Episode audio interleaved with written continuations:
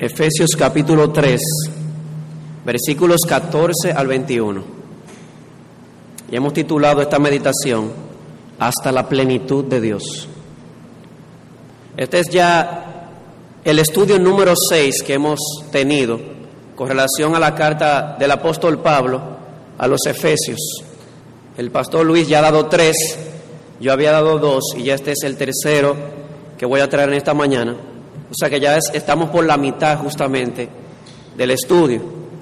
¿Qué hemos visto hasta ahora en esta gloriosa carta que se le llama el Himalaya de la Escritura? Bueno, en la primera ocasión que nos reunimos, el pastor Luis compartió con nosotros acerca del capítulo 1, versículos 1 al 14, de cómo en Jesucristo y por el beneplácito de Dios y para su gloria, él ha dado a sus hijos toda bendición espiritual. Eso incluye que primero el haber sido escogidos no por ser santos, sino para ser santos delante de Él. Eso incluye que nos predestinó para ser adoptados en su familia como hijos amados.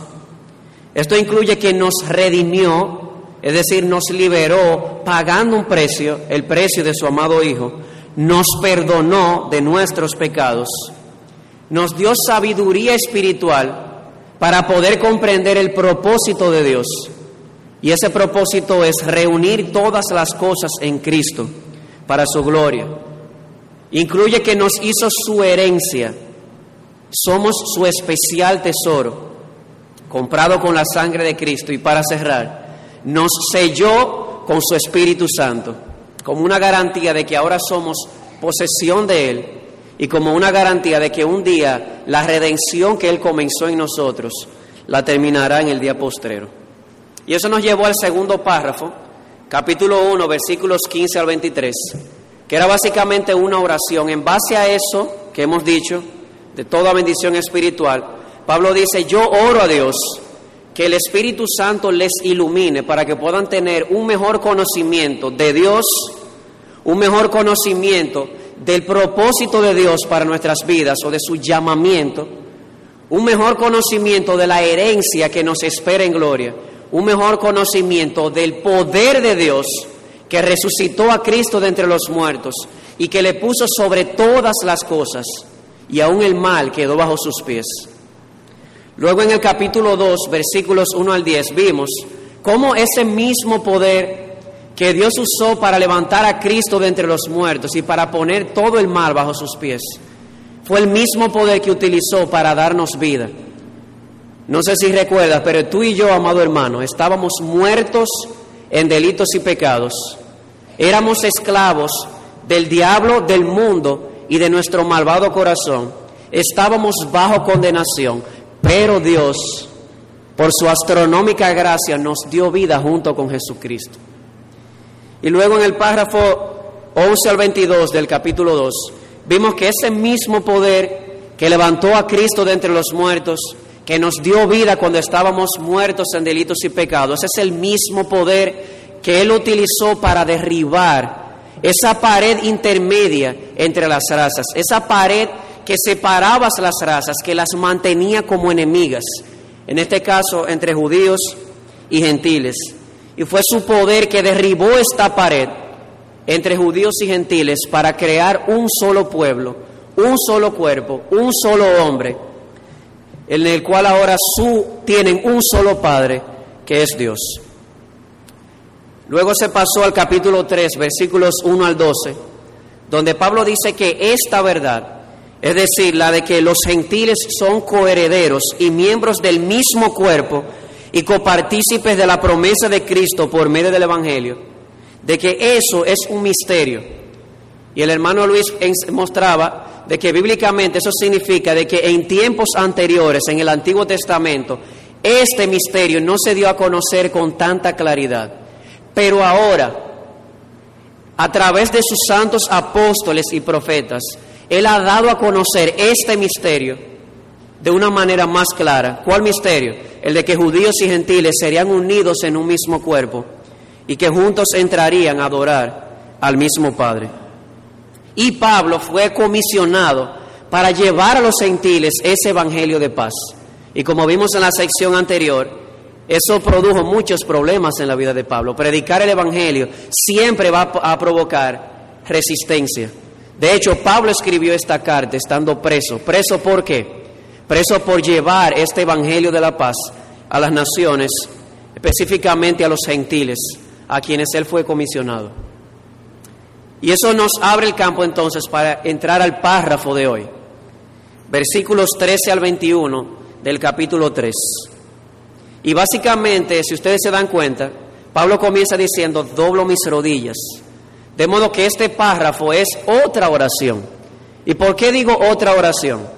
Bueno, providencialmente, eh, me tocó predicar hace unas semanas del capítulo 1, versículo 15 al 23, que fue una oración en base a toda bendición espiritual. Ahora esta es otra, otra oración que está basada en la teología que Pablo ha venido enseñando en los capítulos 2 y 3. Así que de eso se trata este párrafo, otra oración de Pablo por el pueblo de Dios, en especial por los hermanos en Éfeso. Y esta oración tiene tres partes y son claramente distinguibles. Primero hay una introducción que está en los versículos 14 y 15. Luego está la esencia o el contenido de la oración en los versículos 16 al 19. Y por último, una conclusión en los versículos 20 al 21. Así que vamos a dar inicio a este párrafo, comenzando por la introducción a esta oración. Versículos 14 y 15, que dice así la palabra de Dios.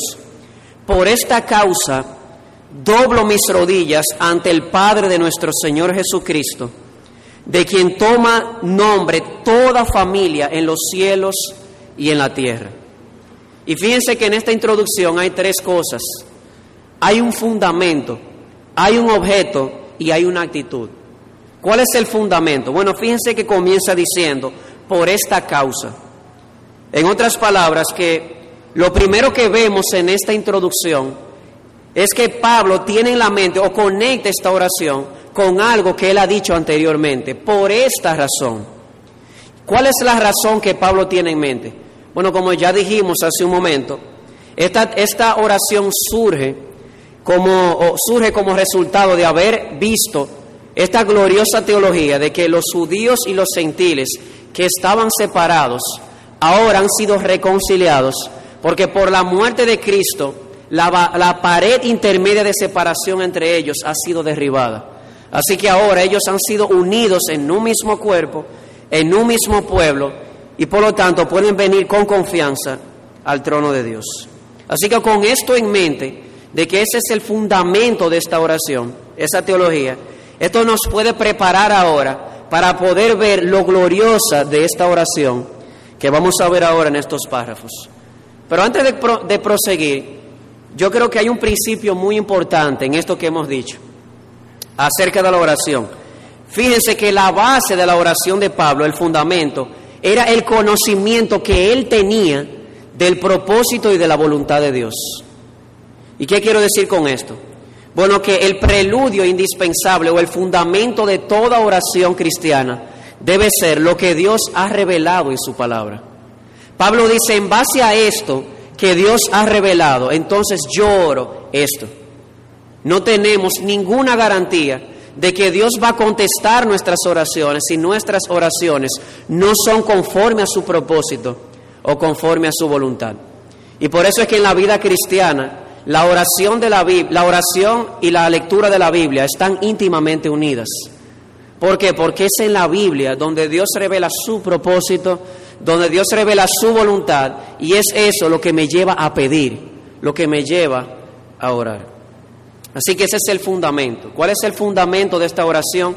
La teología que Pablo ha venido tratando desde el capítulo 2, versículo 11, hasta este momento. Pero vemos un objeto. ¿A quién ora Pablo? Dice aquí, doblo mis rodillas ante el Padre de nuestro Señor Jesucristo, de quien toma nombre toda familia en los cielos y en la tierra. El apóstol expresa claramente que su oración va dirigida al Padre, a quien él llama el Padre de nuestro Señor Jesucristo. Y como dice en inglés, por default, si Dios es el Padre de Jesucristo, y nosotros estamos unidos a Cristo por la fe, entonces Él es también nuestro Padre. Y de hecho, eso queda demostrado en la próxima frase donde dice, de quien toma nombre toda familia en los cielos y en la tierra. Y usted dirá un momentico, eh, señor predicador, usted acaba de decir, Dios el Padre es el Padre de Jesucristo, y que si yo estoy unido a Jesucristo, Dios es también mi Padre. Y que eso queda demostrado en la frase que dice, que de Él toma nombre toda familia en los cielos y en la tierra. ¿Cómo esa última frase demuestra que Él es mi Padre también si yo estoy unido a Jesucristo? Bueno, creo que la razón está en la, eh, o no se ve tan claramente en el español, porque tal vez la traducción no es la más apropiada. Como lo ha expresado el doctor Lloyd Jones y también el teólogo John Stott, ustedes se dan cuenta del hilo de pensamiento que él ha, ha venido trayendo, de que hemos sido predestinados para ser adoptados en su familia Luego en el capítulo 2 dice que ambos grupos tenemos entrada al mismo Padre por el Espíritu. El hilo del pensamiento que él viene trayendo es de la familia de Dios. Y por eso es que la versión inglesa, la King James, traduce de quien toma nombre toda la familia en los cielos y en la tierra. Es muy diferente decir de quien toma nombre toda familia a decir de quien toma nombre toda la familia. La pregunta es cuál familia es esta. Yo creo que no hay que ser un erudito porque ya lo hemos venido viendo. Se trata de la familia de Dios, aquella familia que está unida a Jesucristo y que es mencionada en los capítulos anteriores. Así que el fundamento de Pablo es la teología que él ha venido estudiando. El objeto a quien él ora es a Dios el Padre del Señor Jesucristo y que por lo tanto si yo estoy unido a Jesucristo es también mi Padre y por lo tanto puedo acercarme como es un Padre amoroso, con confianza a su presencia. Pero hay algo más en la introducción y es la actitud con que Pablo se acerca. Él dice, yo doblo mis rodillas. Ustedes saben que entre los judíos había la costumbre de orar de pies. Por ejemplo, en la parábola del fariseo y el publicano, en Lucas 18, eso se pone de manifiesto. Ambos oraron de pies. O sea, no era usual que una persona entre los judíos orara de rodillas. Era una muestra de una devoción extravagante. Lo vimos en Esdras, cuando al pedir perdón por el pueblo lo hace de rodillas. Lo vemos en Esteban, cuando antes de que el Padre recibiera su espíritu, él cae de rodillas y pide, Señor, no le tomes en cuenta este pecado, recibe mi espíritu. Y lo vemos en el Señor Jesucristo, cuando sudaba gotas de sangre en Getsemaní y dice que su rostro tocaba tierra. O sea que era una, una muestra de una devoción extravagante, de una devoción excepcional. Sin embargo, la Biblia no establece ninguna regla de que debe si debe ser parado, si debe ser arrodillado. Yo creo que el punto principal de Pablo aquí cuando dice doblo mis rodillas es la actitud del corazón. ¿Cuál es la actitud que es reflejada en esta frase de doblo mis rodillas? El autor a los Hebreos en el capítulo 12 dice que el doblar las rodillas indica reverencia y temor piadoso. Y no estamos diciendo que todo el que se arrodilla para orar lo está haciendo con reverencia y temor piadoso. Lo que estamos diciendo es que si en tu corazón al orar hay reverencia y un piadoso temor hacia Dios, eso se va a reflejar en lo externo. Entonces, esto es muy importante para lo que Pablo está diciendo aquí, para la expresión doblo mis rodillas. Sobre todo porque el versículo 14 dice, en este mismo capítulo 3, miren cómo dice el versículo 14, por esta causa doblo mis rodillas ante el Padre. ¿Saben lo que significa esa frase ante el Padre? Es increíble cómo una pequeña palabra puede estar tan cargada de significado. Esa palabra ante significa cara a cara. En otras palabras, Pablo dice, es mi Padre, yo me acerco a Él con gozo, con confianza, pero también me acerco con reverencia y un temor piadoso. ¿Por qué? Porque estoy entrando a la presencia de Su Majestad. Estoy cara a cara enfrente al Dios trascendente, aquel que aún los serafines tienen que cubrir sus rostros, aquel que aún los quiciales del templo se estremecen ante su grandeza. Así que sí, hermano, si estás unido a Jesucristo, tienes la certeza de que te puedes acercar a Él con toda confianza, porque Él es tu Padre. Pero que no se te olvide que ese que es tu Padre es también el trascendente Dios, que aún los serafines deben cubrir sus rostros. Por lo tanto, nuestra actitud ha de ser con reverencia. Qué hermosa manera de empezar esta oración. Pablo dice, yo doblo mis rodillas, yo me acerco con temor y reverencia ante mi Padre. O sea, también con confianza. Confianza, reverencia y temor piadoso. Así que habiendo visto la introducción de que Pablo hace una oración al Padre de esta familia y lo hace basado en la teología con una actitud de reverencia, eso nos lleva a la esencia de esta oración. La esencia queda reflejada en los versículos 16 al 19. Dice así, para que os dé conforme a las riquezas de su gloria, el ser fortalecidos con poder en el hombre interior por su espíritu para que habite Cristo por la fe en vuestros corazones, a fin de que, arraigados y cimentados en el amor, seáis plenamente capaces de comprender con todos los santos cuál sea la anchura, la longitud, la profundidad y la altura, y de conocer el amor de Cristo que excede a todo conocimiento, para que seáis llenos de toda la plenitud de Dios. Esa es la esencia, el contenido. Y se pueden ver dos cosas aquí. En primer lugar, hay una petición general y en segundo lugar, hay unas peticiones particulares que se desprenden de la petición general. La petición general es la que dice, para que os dé conforme a las riquezas de su gloria el ser fortalecidos en el hombre interior por su espíritu.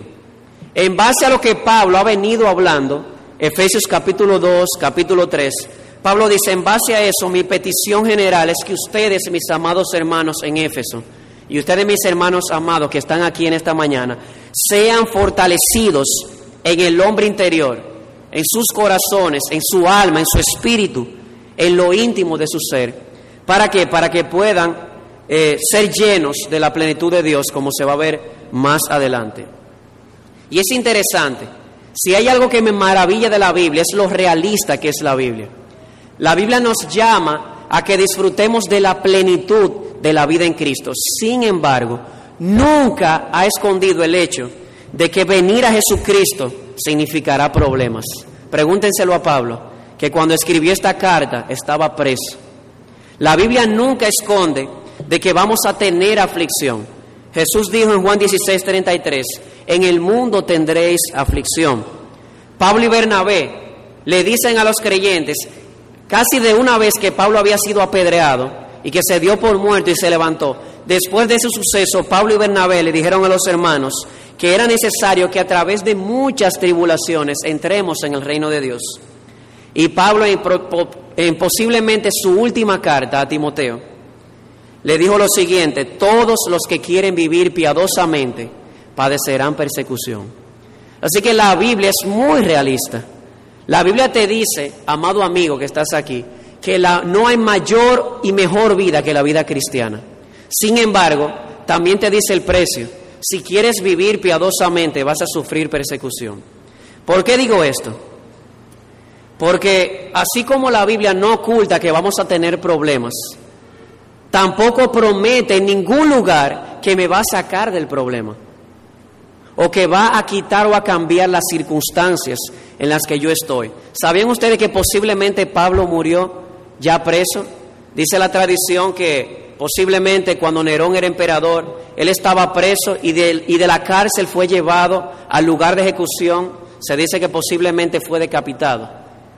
Fíjense qué importante, Pablo preso de aquí a la muerte, diciéndole a los hermanos, yo lo que pido es no que ustedes sean sacados de la circunstancia en que pueden estar, sino en el que sean fortalecidos en el hombre interior. Amado hermano, escucha esto. La Biblia o lo que tú necesitas no es que Dios cambie la circunstancia en la que estás. Lo que tú necesitas es que los pulmones de tu alma sean llenos con el oxígeno y el poder del Espíritu Santo. Solamente Cristo a través de, de su Espíritu puede fortalecerte, no necesariamente para sacarte del problema, sino para que puedas enfrentar el problema. Me llama la atención de que en la carta de Filipenses, Pablo también estaba preso y la palabra que más se menciona allí es la palabra gozo. Increíble. Como una persona presa por causa del Evangelio, la palabra que más sale de su boca es gozo. Y la respuesta es sencilla, porque aunque Dios en Cristo no cambió su circunstancia, fue fortalecido en el hombre interior por el poder de su Espíritu. Así que te voy a repetir la última frase que dije hace un momento.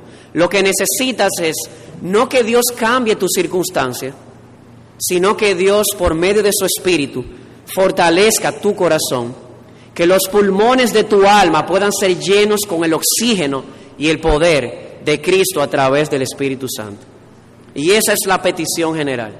Y de aquí se desprenden cuatro peticiones particulares las cuales están reflejadas. La primera de ellas es, ¿para qué el ser fortalecidos en el hombre interior? En primer lugar, para que habite Cristo por la fe en vuestros corazones. Usted dirá, un momentico, el ser fortalecidos en el hombre interior por el Espíritu, para que Cristo habite en mí, sí. No dice la Escritura de que todos aquellos que están en Cristo, ya Cristo mora en ellos por su Espíritu? Sí. Entonces, ¿cómo es esto de que le está hablando a cristianos y les dice, yo oro por ustedes, hermanos, que sean fortalecidos para que Cristo habite en sus corazones por la fe? ¿Cómo es eso? ¿No se supone que ya habita? No hay contradicción aquí, hermano y amigo. La clave está en entender la palabra habitar. Esa palabra habitar hay dos palabras griegas que se traducen como habitar. La primera de ellas se refiere a un habitar como extranjero, a un habitar como un extraño en un lugar.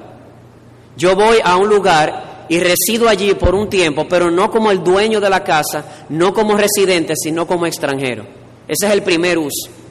Pero también el Nuevo Testamento griego utiliza la palabra habitar para referirse a una persona que vive en un lugar o que reside en un lugar, no como extranjero, sino como residente, como dueño de aquel lugar.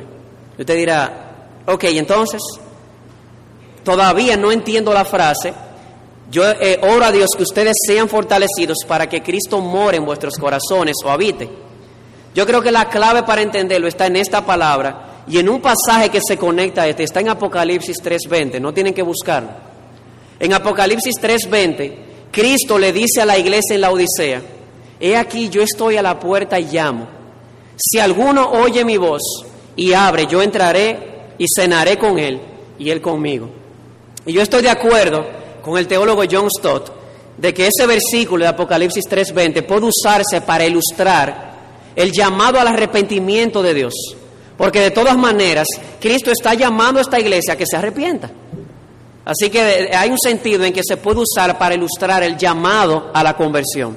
Sin embargo, la realidad es que este llamado no es a inconversos en Apocalipsis 3:20. Es el llamado a una iglesia cristiana a quien Cristo amaba. ¿Cómo yo sé que Cristo lo amaba? Porque Él le dice, a los que yo amo, yo reprendo. Así que, ¿qué le dice a esta iglesia cristiana? Yo estoy a la puerta y llamo. Si alguno oye mi voz y abre la puerta, yo entraré y cenaré con él. Y les voy a leer lo que dice el comentario de la Biblia, eh, la, versión inglesa, eh, en inglés estándar. Dice, Cristo está llamando a la puerta, pero no como un transeúnte sin hogar, sino como el Señor de la casa, esperando alertar a sus siervos para responder inmediatamente. Cuando Cristo dice en Apocalipsis 3:20 que está tocando la puerta, no es para entrar como un forastero que no tiene hogar, está tocando para entrar como el dueño de esa casa. Nosotros ya vimos en el libro de Efesios que la iglesia, tanto como iglesia como individuos, son morada de Dios.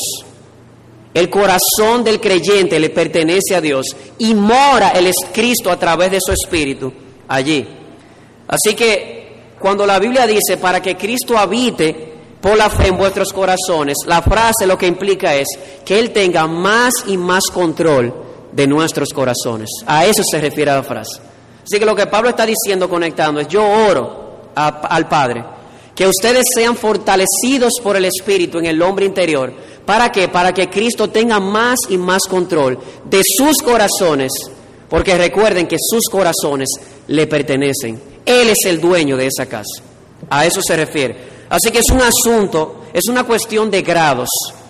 pero no de cuánto yo tengo de Cristo, porque Cristo es indivisible. Es una cuestión de cuánto Cristo me tiene a mí, cuánto Él controla mi ser.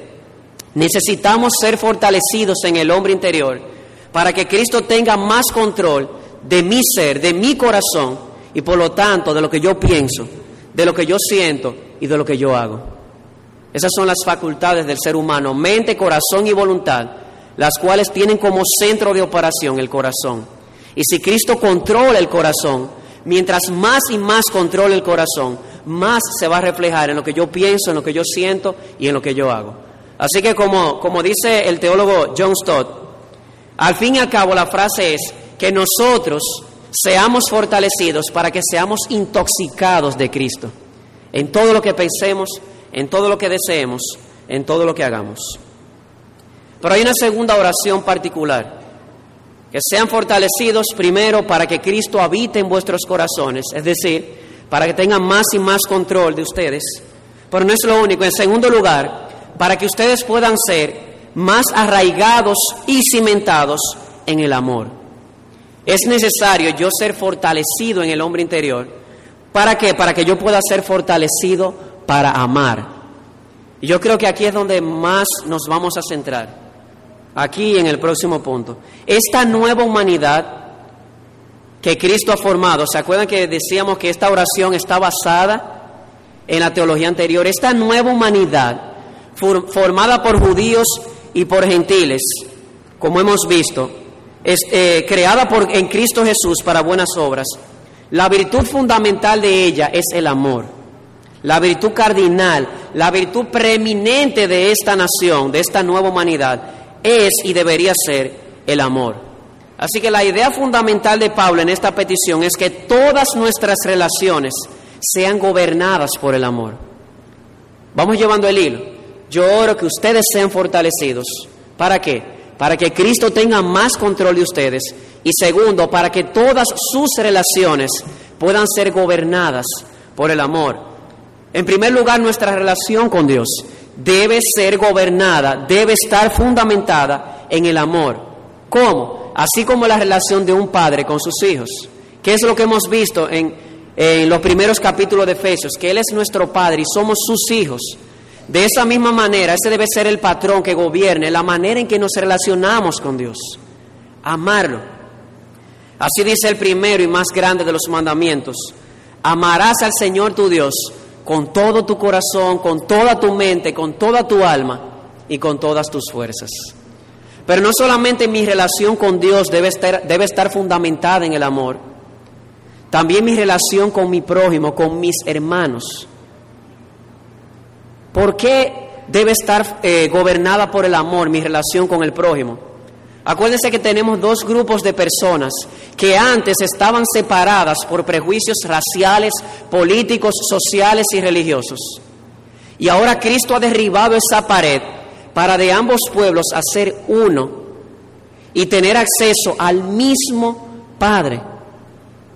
La relación entre nosotros, amados hermanos, debe estar gobernada por el amor así como es la relación entre los hermanos, hermanos de sangre. Porque aunque usted y yo no tengamos la misma madre o el mismo padre natural, tenemos el mismo Padre y fuimos comprados por la misma sangre, la sangre de Jesucristo. Así que cuando Pablo dice que ustedes sean cimentados en el amor, la idea general es que ustedes sean fortalecidos para que todas sus relaciones puedan ser fundamentadas en el amor. Y usted dirá, ay, ¿por qué? ¿Por qué todas mis relaciones deben estar gobernadas por el amor? Y hay tres razones que voy a traer al respecto. En primer lugar, amado hermano, porque es el amor y no el conocimiento intelectual lo que nos fortalece. Es el amor y no el conocimiento intelectual lo que al final nos fortalece.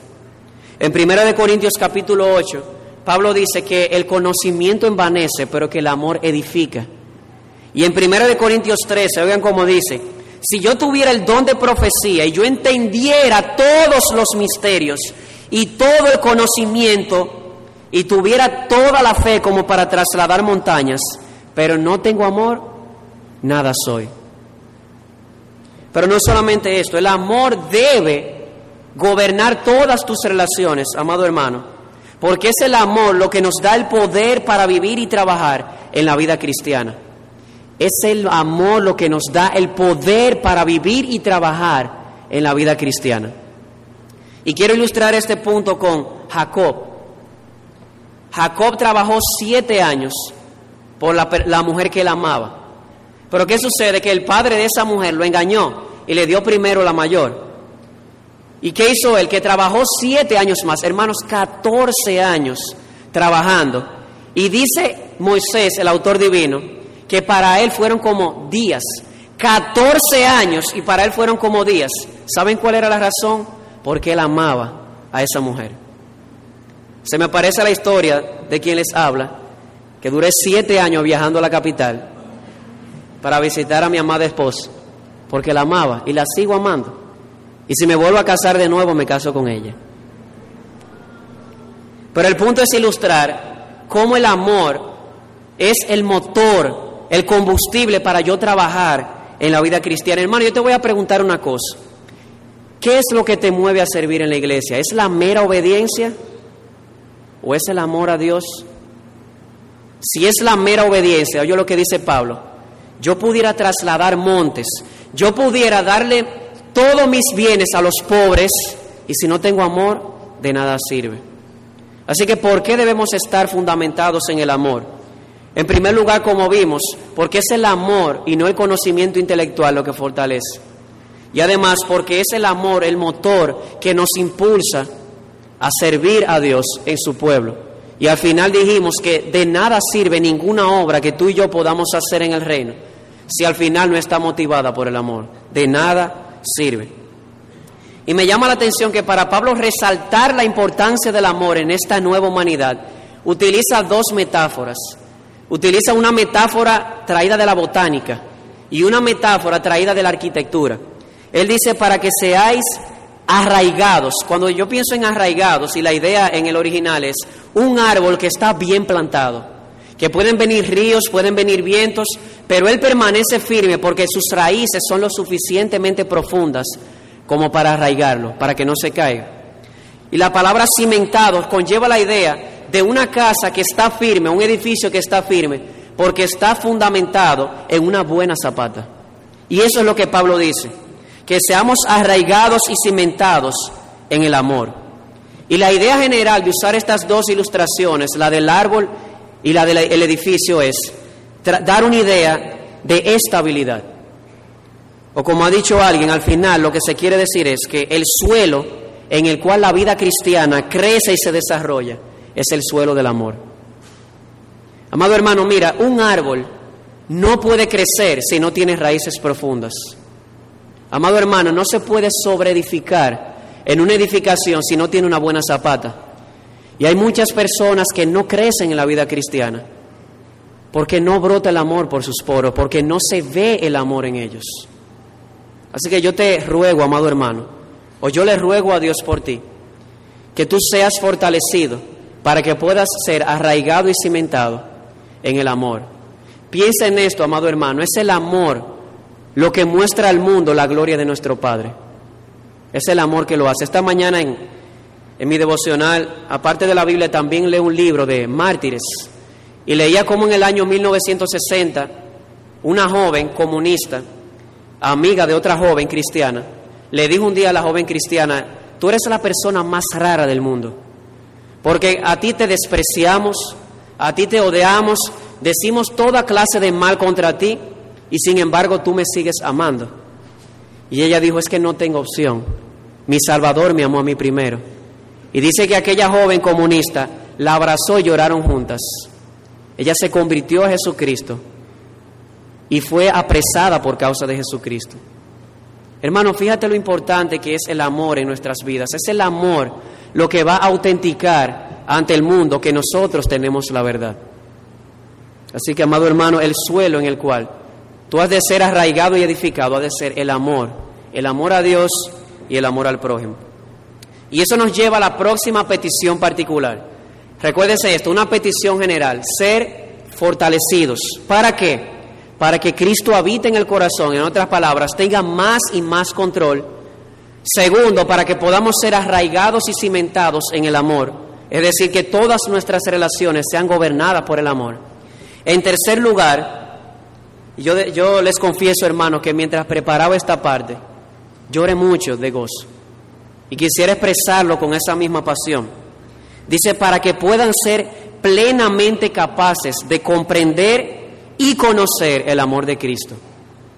Se necesita ser fortalecidos para comprender y conocer el amor de Cristo, para poder soportar un amor tan glorioso, el conocimiento de algo tan grande y tan glorioso. Y fíjense que Pablo dice primero, mi oración por ustedes es que sean fortalecidos para que puedan comprender el amor de Dios. Y esa palabra comprender implica el ejercicio de la mente. ¿Cómo? Sí, hermano, no pienses que el amor está desprendido del ejercicio de la mente. No, no, no. La palabra comprender o, la misma naturaleza del amor implica de que algo debe ser contemplado. Alguien ha dicho que si el amor no te hace pensar, entonces ya no es amor, sino instinto. Cuando Pablo dice, yo ruego a Dios que ustedes sean plenamente capaces de comprender el amor de Cristo, está diciendo, yo lo que ruego a Dios es que sean fortalecidos para que puedan ser plenamente capaces de comprender el amor de Cristo en todas sus dimensiones, su altura, su anchura, su profundidad, su longitud. Pablo ora por estos hermanos, que ellos puedan ver que el amor de Cristo es lo suficientemente ancho como para abarcar personas de toda lengua, tribu y nación, sin importar si son judíos o gentiles o si son haitianos, si son dominicanos, o si son chinos, si son panameños, si son colombianos, si son peruanos. No importa, su amor es lo suficientemente ancho como para abrazarte si tú vienes a sus pies. Pablo desea que estos hermanos puedan ver que el amor de Dios es lo suficientemente largo en longitud como para ir desde eternidad hasta eternidad. Y que aun cuando tú seas infiel, amado hermano, Él seguirá siendo fiel, porque su amor es para siempre. Pablo desea que estos hermanos puedan contemplar que el amor de Cristo es lo suficientemente profundo como para dejar su trono de gloria, venir a este pálido punto azul a rescatar a personas que estaban sumidas en el fango, en lo profundo de sus pecados. Pablo desea que estos hermanos pudieran ver que el amor de Cristo era lo suficientemente alto como para tomar a estas personas que había sacado del fango y las puede exaltar hasta lo sumo a su diestra en el cielo para ver su rostro por los siglos de los siglos. Así que Pablo desea con todo su corazón, no solamente por ellos, sino también nosotros, que seamos fortalecidos para comprender y contemplar el amor de Cristo en todas sus dimensiones. Una persona, un famoso himnólogo del pasado, al contemplar el amor de Cristo en todas sus dimensiones, fue lo que le llevó a escribir en las paredes de su celda. Si fuera tinta todo el mar y todo el cielo un gran papel, y cada hombre un escritor y cada hoja un pincel, nunca podría el grande amor de Dios, nunca podría describir el grande amor de Dios que al hombre pudo redimir de su pecado atroz. O como dice un autor moderno, me dice que me ama cuando veo la cruz sus heridas lo dicen. Lo suficiente como para abrazar personas de toda lengua, tribu y nación. Lo suficientemente largo como para amarte para siempre. Lo suficientemente profundo como para sacarte del fango. Lo suficientemente alto como para llevarte a gloria, a su presencia. Ese es el amor de Cristo.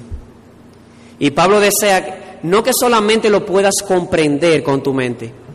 Pablo desea también que lo puedas conocer él no solamente habla de comprender, habla de conocer. Señor predicador, ¿y cuál es la diferencia? La palabra conocer es mucho más fuerte y más profunda. La palabra conocer significa experimentarlo, conocerlo por la propia experiencia. Así que Pablo no solamente desea que estos hermanos comprendan el amor, sino también que lo experimenten por el poder del Espíritu.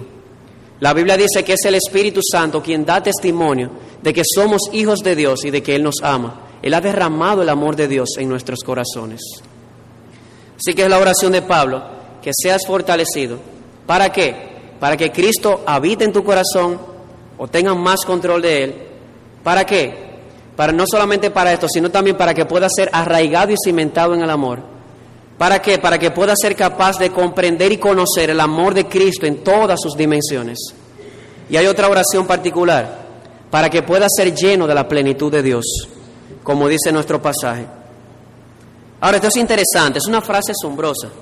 Pablo dice, yo deseo que sean fortalecidos para que sean llenos de la plenitud de Dios. Es una frase tan asombrosa y tan gloriosa que muchas personas la han malinterpretado. Y para, que podamos entender la frase se hace necesario citar la traducción correcta. La Reina Valera dice, para que, para que seáis llenos de la plenitud de Dios. Pero realmente en el original la frase es, para que seáis llenos hasta la plenitud de Dios. No en, sino hasta la plenitud de Dios. En otras palabras, que el crecimiento hasta la estatura de Jesucristo es el contenido de esta última petición. En 2 de Corintios capítulo 3 versículo 18 dice Pablo que es viendo la gloria de Dios revelada en el evangelio que nuestros corazones van a ser transformados de gloria en gloria hasta llegar a la estatura del Señor Jesucristo, nuestro hermano mayor. Y la Biblia dice que fuimos predestinados para ser transformados a la imagen de Él. Así que cuando dice para que sea, eh, el propósito es para que seáis llenos hasta la plenitud de Dios, lo que está hablando es de que seamos cada día más transformados a la imagen de Cristo. En otras palabras, que cada día más podamos parecernos a nuestro Señor. Y la pregunta que alguien pudiera hacer es, ¿y es esto posible? ¿Es posible todo esto, que Cristo habite en mi corazón, que tenga el control, que yo esté intoxicado de su amor? ¿Es posible que yo pueda estar arraigado y cimentado en el amor de tal manera que yo pueda que todas mis relaciones sean gobernadas por el amor. Es posible que yo pueda comprender y conocer el amor de Cristo en todas sus dimensiones. Es posible que yo pueda ser lleno hasta la plenitud de Dios. La respuesta es sí. Y digo esto porque en la teología católico romana lamentablemente se ha dado una pseudo diferencia entre los cristianos normales y los santos. ¿Saben lo que dice la Biblia? Que todos los cristianos son santos no porque son sin pecado, sino porque han sido separados del mundo y ahora le pertenecen a Dios.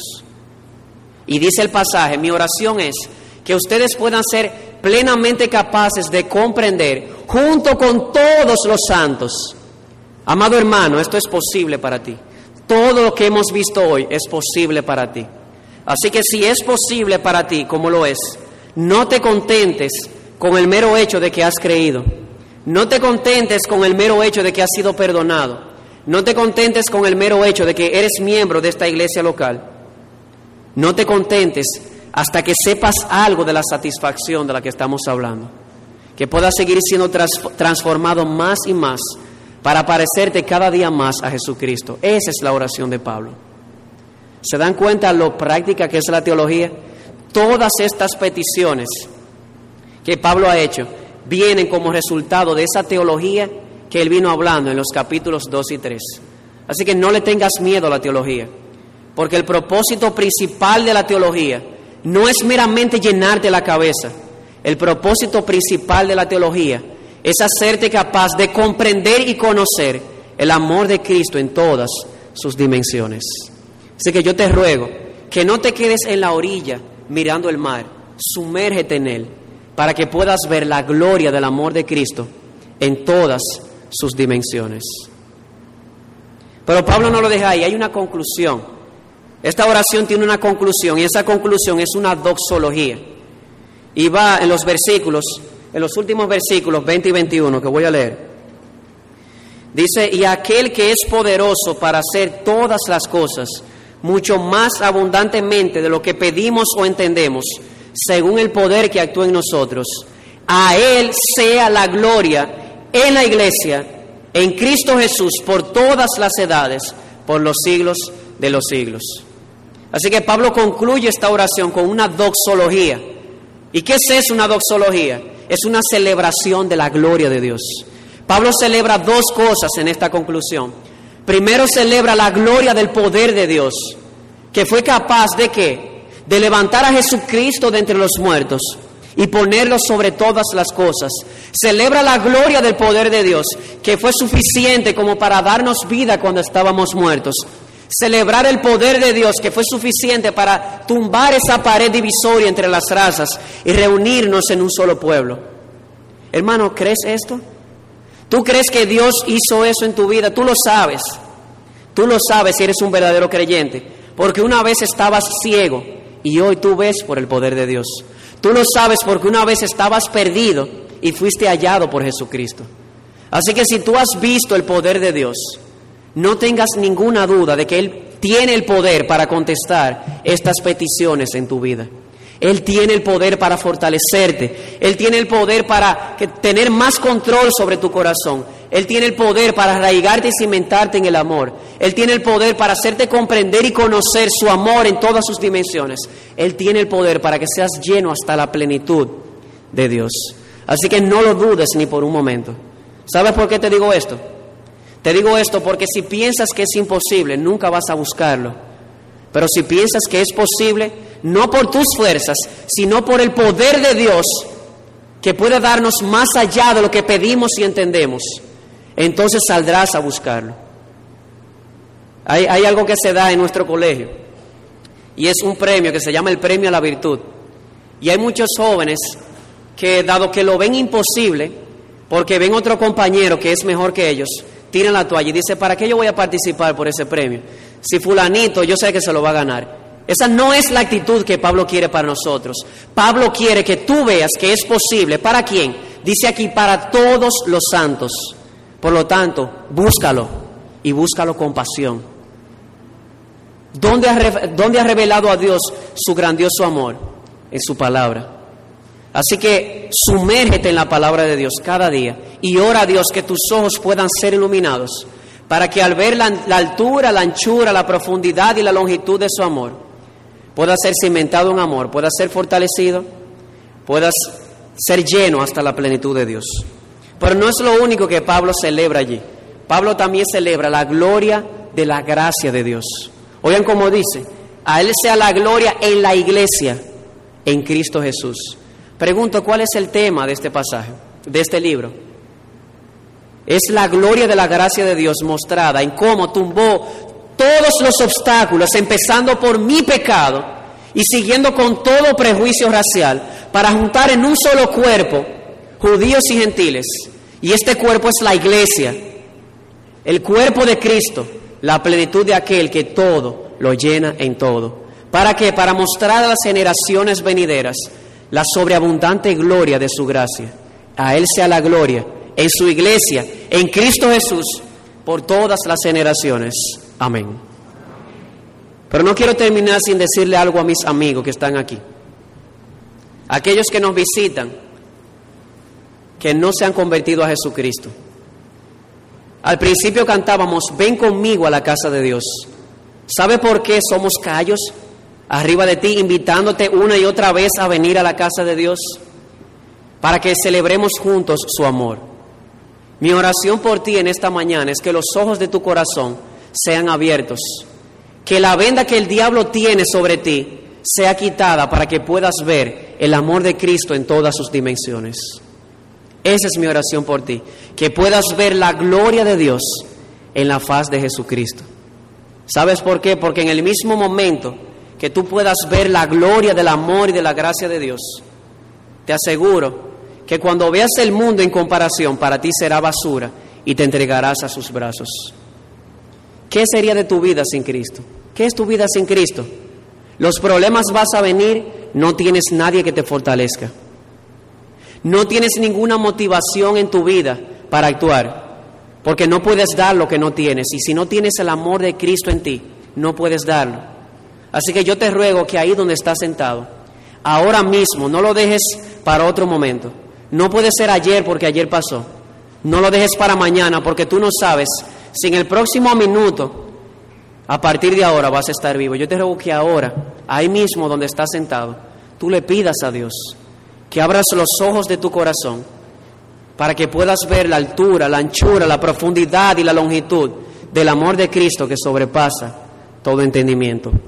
¿Para qué? Para que puedas unirte a esta gran multitud de personas que pueden cantar con todo pulmón y fortalecidos en el Espíritu si fuera tinta todo el mar, y todo el cielo un gran papel, y cada hombre un escritor y cada hoja un pincel, nunca podría describir el grande amor de Dios que al hombre pudo redimir de su pecado atroz. Y vuelvo y repito, a Él sea la gloria, en su iglesia y en Cristo Jesús, por todas las generaciones. Amén.